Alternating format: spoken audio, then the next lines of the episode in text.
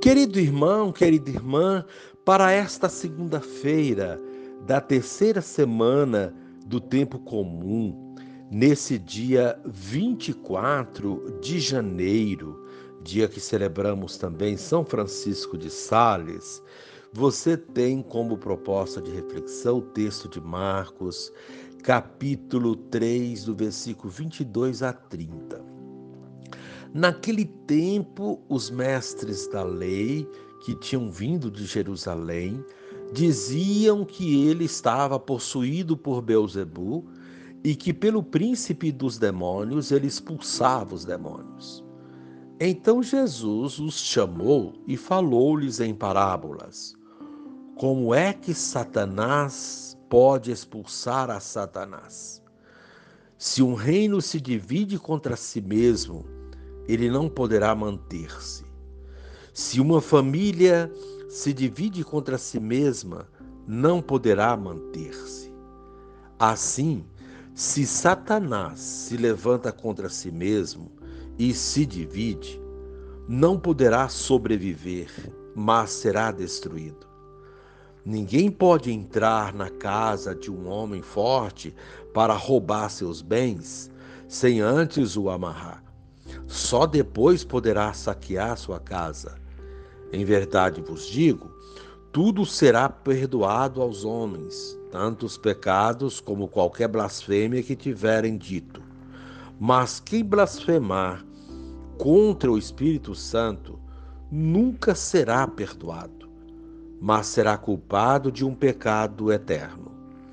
Jesus falou isso porque diziam ele está possuído por um espírito mau. Palavra da salvação, glória a vós, Senhor. Querido irmão, querida irmã, no episódio anterior, os parentes de Jesus chegaram para impedir sua atividade, pois suspeitavam de que ele estivesse louco. Agora vem uma carga mais pesada efetiva campanha de difamação. Trata-se de uma comitiva oficial. São os doutores da lei, descidos de Jerusalém. Querem desqualificar a pessoa e a obra de Jesus. A acusação é gravíssima, como se Jesus fosse o agente do rival Satanás. Jesus pede que eles se aproximem para ouvir bem e demonstra que o argumento deles é falho. Atribuir a Satanás o que é ação de Deus é blasfemar contra o Espírito Santo. Maior não é o chefe dos demônios, maior é Jesus, que age pela força do Espírito Santo.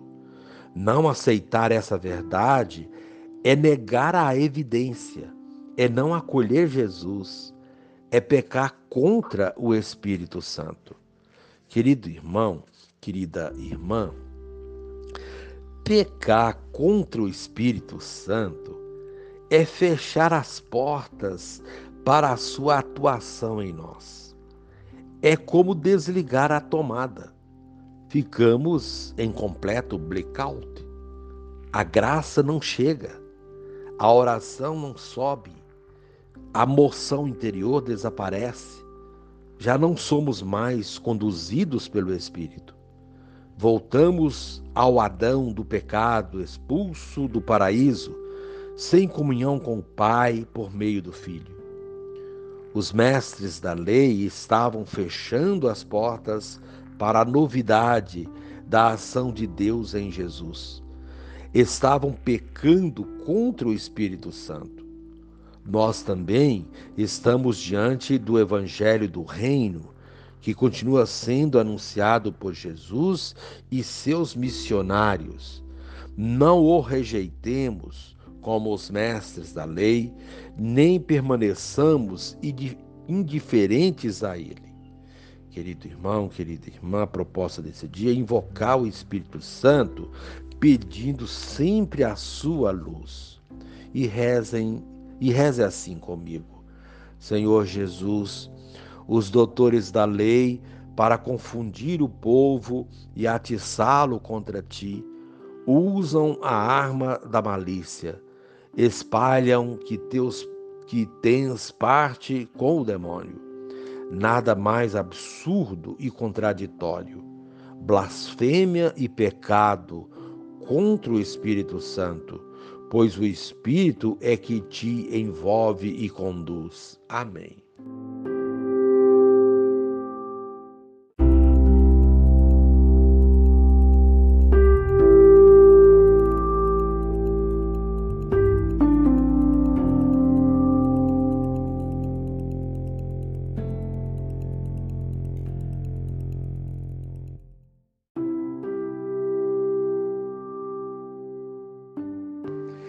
Querido irmão, querida irmã, dando continuidade à reflexão da palavra de Deus, da liturgia dessa segunda-feira, da terceira semana do tempo comum, nesse dia 24 de janeiro, dia que a Igreja Católica celebra São Francisco de Sales. Você poderá acompanhar na sua Bíblia os textos aqui indicados, segundo livro de Samuel, capítulo 5, do versículo 1 a 7, o versículo 10, também Marcos capítulo 3, do versículo 22 ao 30, rezar o Salmo 88.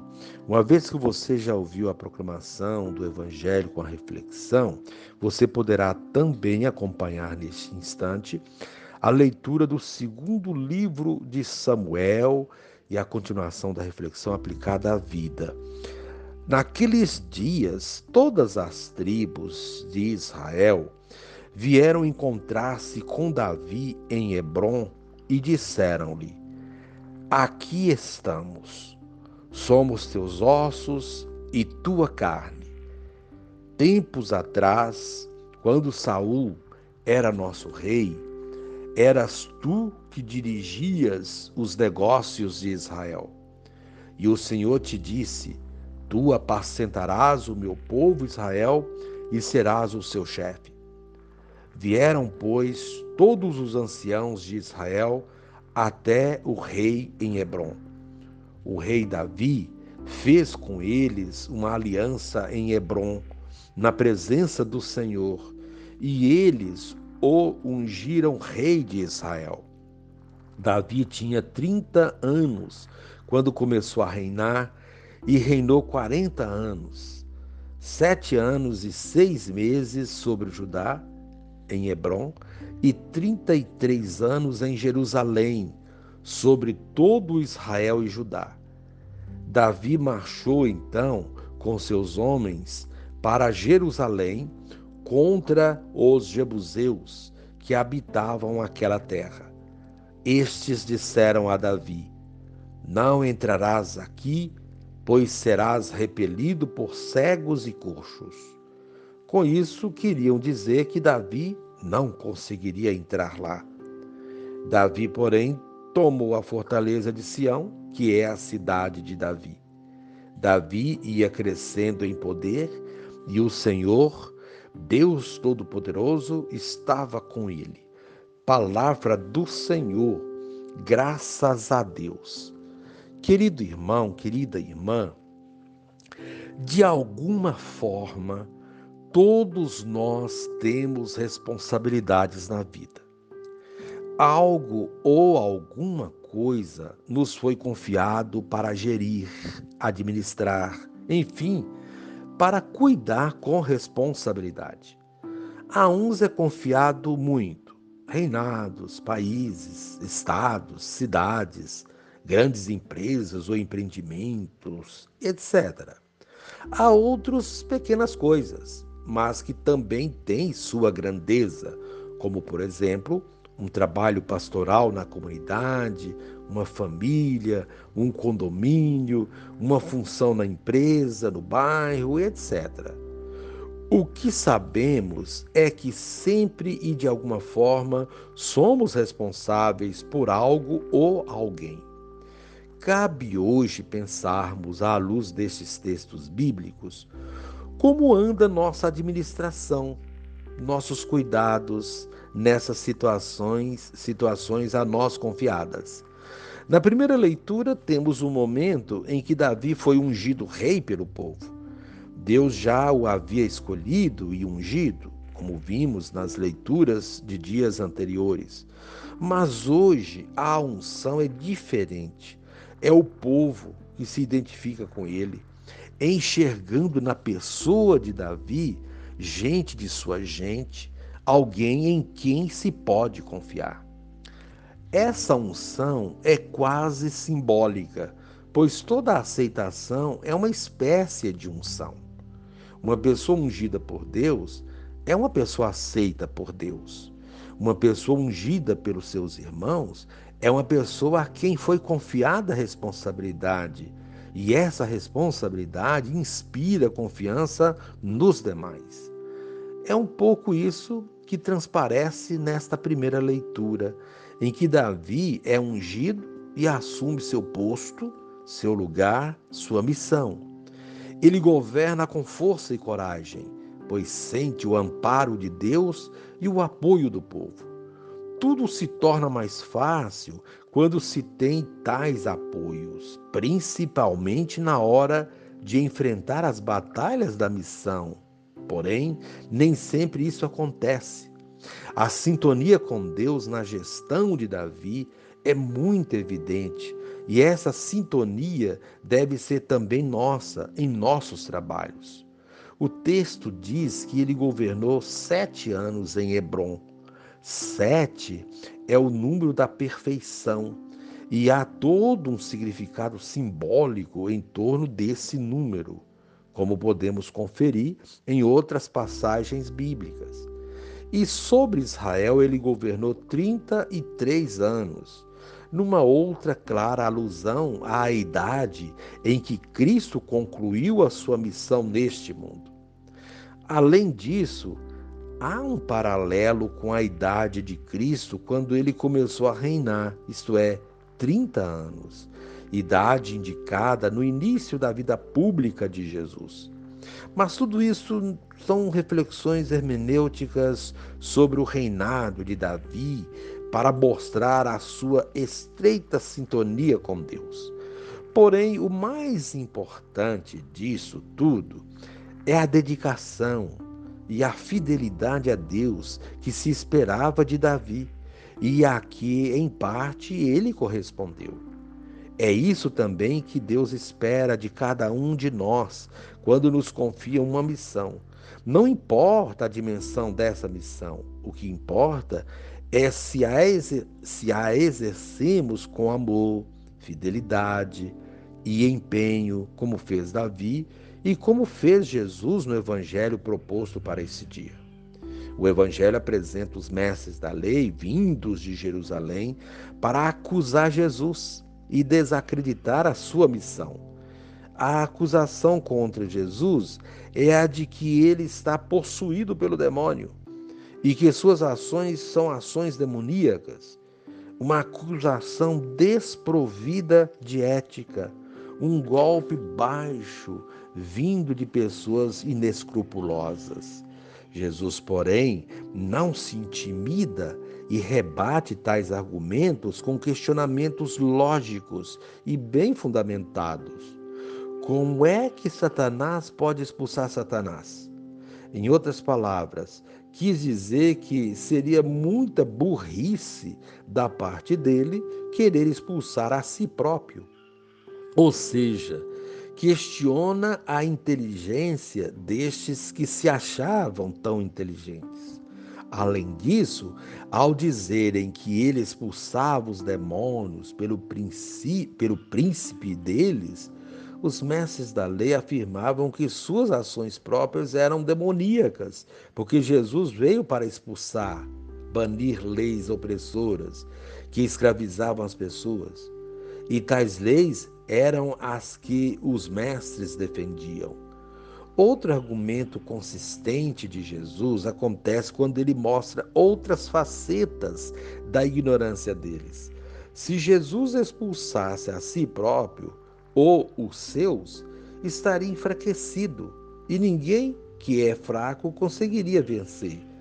Sendo um fraco e impossibilitado de vencer, não deveria acusar medo, não deveria causar medo, melhor dizendo, ou preocupação a ninguém. Por que é que então que os doutores da lei estavam tão preocupados com Jesus e suas ações? É sinal de que ele não estava dividido, e sim muito unido, forte e capaz de provocar rupturas e desestabilizações, como de fato provocou.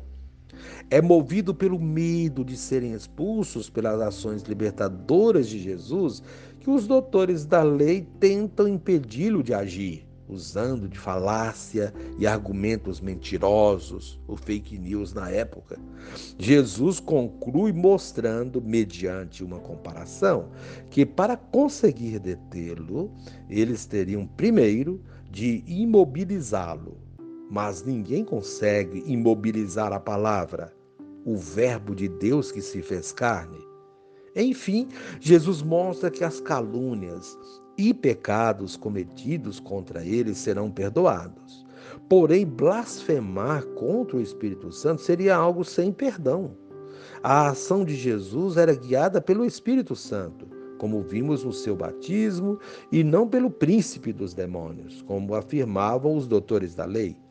Ao dizer que ele estava possuído por um espírito mau, eles estavam blasfemando contra o Espírito Santo, porque era guiado por esse espírito que Jesus agia com tanta firmeza e eficiência. Somente alguém guiado pelo Espírito de Deus poderia fazer tantas coisas boas e, ao mesmo tempo, ser tão humano querido irmão, querida irmã, com isso, ele nos ensina a mantermos firmes em nossa missão de batizados, mesmo que os obstáculos, as calúnias e as tentativas de calar nossa voz sejam aparentemente mais fortes do que nossas ações. Se nós temos certeza de que Jesus está conosco e que agimos guiados pelo Espírito Santo, tudo podemos porque ele nos fortalece. Assim sendo, que cada um procure desempenhar com amor e dedicação a sua missão, seja, é, ela qual for. Revelamos a grandeza de quem somos na grandeza de nossos gestos, quando cuidamos daquilo e daqueles que Deus nos confiou. Medite sobre isso, querido irmão, querida irmã, e reze assim comigo. Divino Espírito, dá-me sensibilidade para perceber a presença do Pai nos gestos de bondade realizados por Jesus, preocupado com a humanidade sofredora. Amém.